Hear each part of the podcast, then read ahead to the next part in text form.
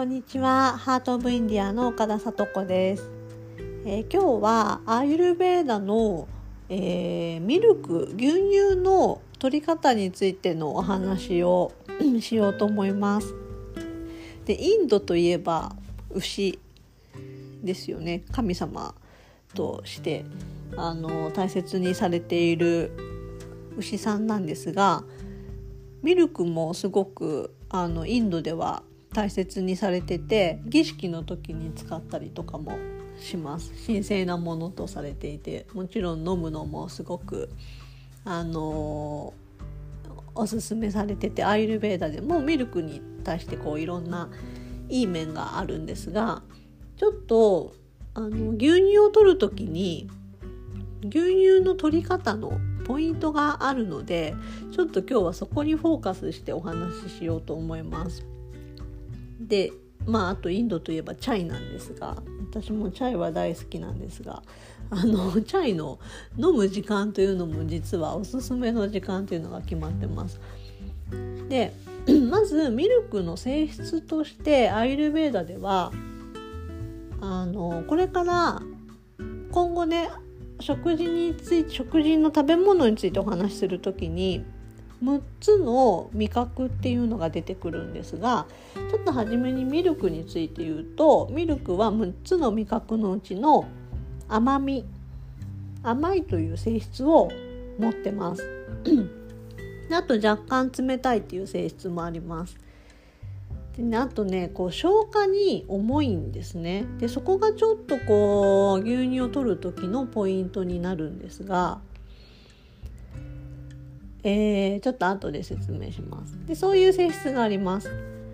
で牛乳っていうのはとてもあの需要に満ちている。細胞にこう栄養を与えてくれる効果があります。あとオージャスっていうこう活力。元気の源みたいなものがあるんですけどオージャスを作ってくれて免疫力アップのにもとてもいいです。で体をあの若返り効果があって寿命を延ばしてくれる薬のような役割もするというふうに言われてます。でね、あとねすごいですよいろんな利点があります。えー、物物覚えが良くなる物覚え？そうですね。あの記憶力が良くなる。とか母乳の出を良くする。あとはこうバータとピッタを下げてくれる効果があります。なのでちょっとこうバータが乱れてる上がってる時の疲れとかめまいとかあとこうピッタが上がってる時の喉の渇きとかそういうのを潤してくれるっていう効果もあります。でこんなに素晴らしいたくさんの効果があるミルクなんですがあのその取り方に注意があって消化に重いのでこう消化力がある時に取るのがおすすめで消化が落ちてる時はあんまり飲まない方がいいですね。でカパカパの水の性質をすごくこう上げる特徴があるのでアレルギー体質の人だったりそのカパが乱れてる人。でそのカパの乱れの、あの症状である 糖尿病だったり肥満だったりこう腫瘍などがある人は合わない。消化力が弱ってる時も合わない。あとこう食事のすぐ後っていうのも消化できないのでこう空腹時に飲むっていうのが結構ポイントです。でともう一つミルクは食べ合わせがお気をつけなきゃいけなくて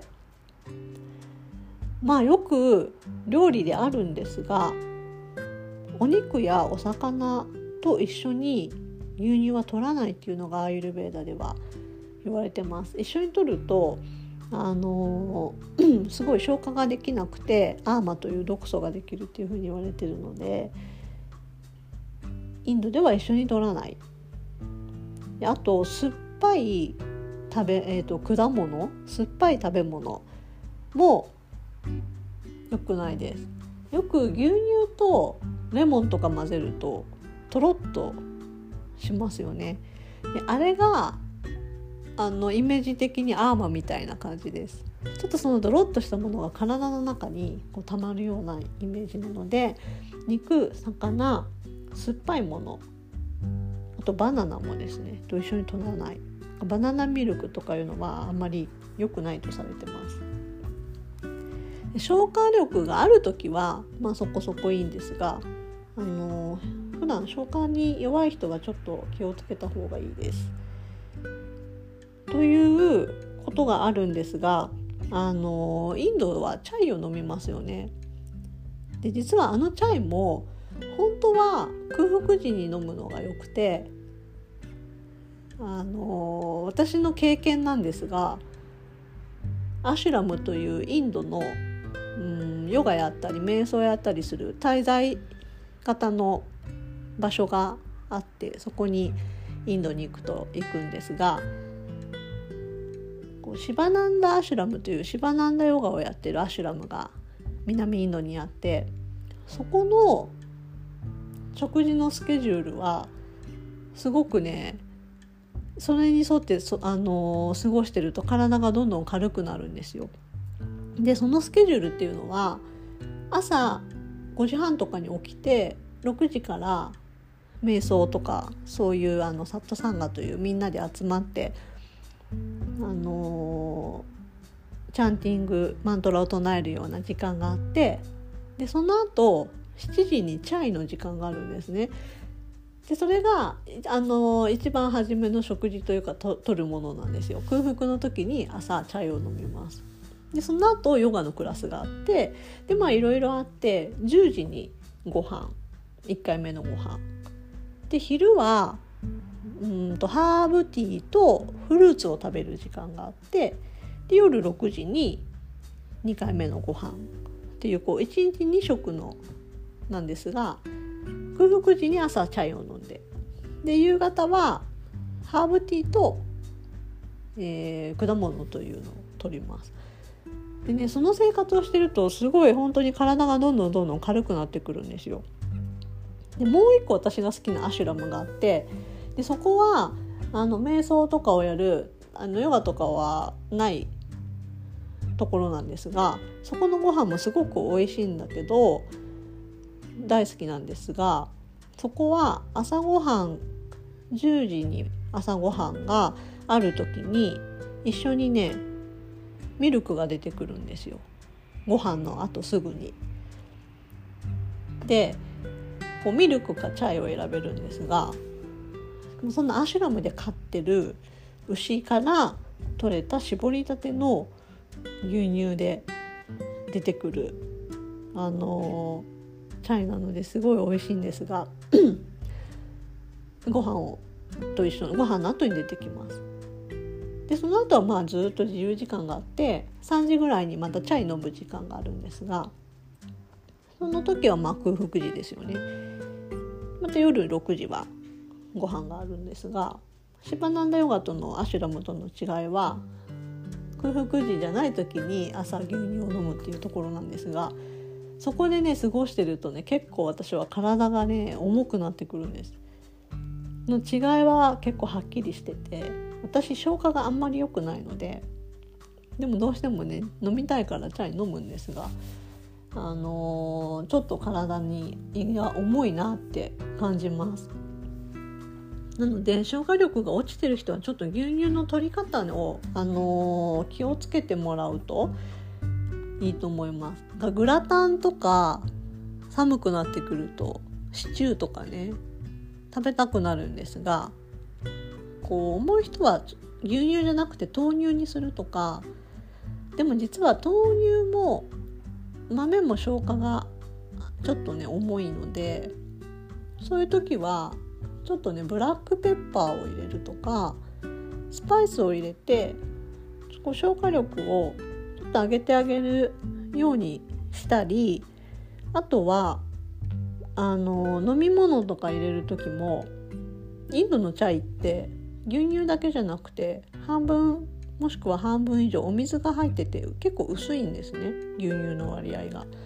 なのでちょっとこうお水で薄めるっていうのもおすすめです。で沸騰させた方が軽くなる重さがあの軽くなるっていう風に言われてるので私はこうチャイを作る時はインドもねすごい沸騰させるんですよ。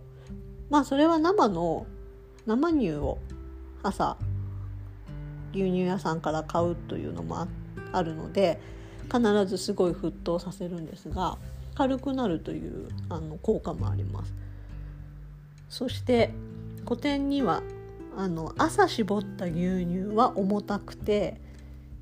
夕方の牛乳は朝より軽いっていう風なのことも書かれててそこまでは私たちはとてもとてもあの関与できないですがそういう話も書かれてます。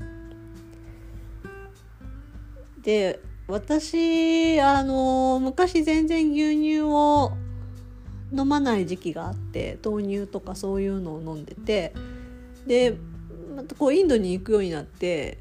チャイを飲んだりとかしてるうちに牛乳って美味しいなとインドだとねやっぱりね牛乳をすごくねこういいものとして扱われてるのでなんかこう飲みたくなるんですよね。ででもこう飲み始めるとちょっとねやっぱ消化に重いなとかあと牛乳続けて飲むとおでこにねブツブツできたりするんですよ。でそれはドクターに聞いたらあの牛乳飲むとプツプツ出るのは体の中にアーマっていう毒素が溜まってるからそれがね出てくるっていうふうに言われてアーマがなくなると出ないようになるっていうふうに言われたんですが出ますね。アーマが溜まってるのであの断食とかしながらアーマをなくしていきたいと思うんですがそういうふうにあのちょっとね気をつけて何かこう牛乳飲むと重くなるような人は今言ったように薄めたりちょっとスパイス入れてあげたり飲む時間を食べ物の後じゃなくて空腹時にとるようにしたりしてあげると体にはとてもいい栄養たっぷりの元気で長生きするできるものなのであのそういうふうにちょっと気をつけながら牛乳も取ってみてほしいなっていうふうに思います。はい、では今日はアイルベーダ式の牛乳の取り方でした。ありがとうございました。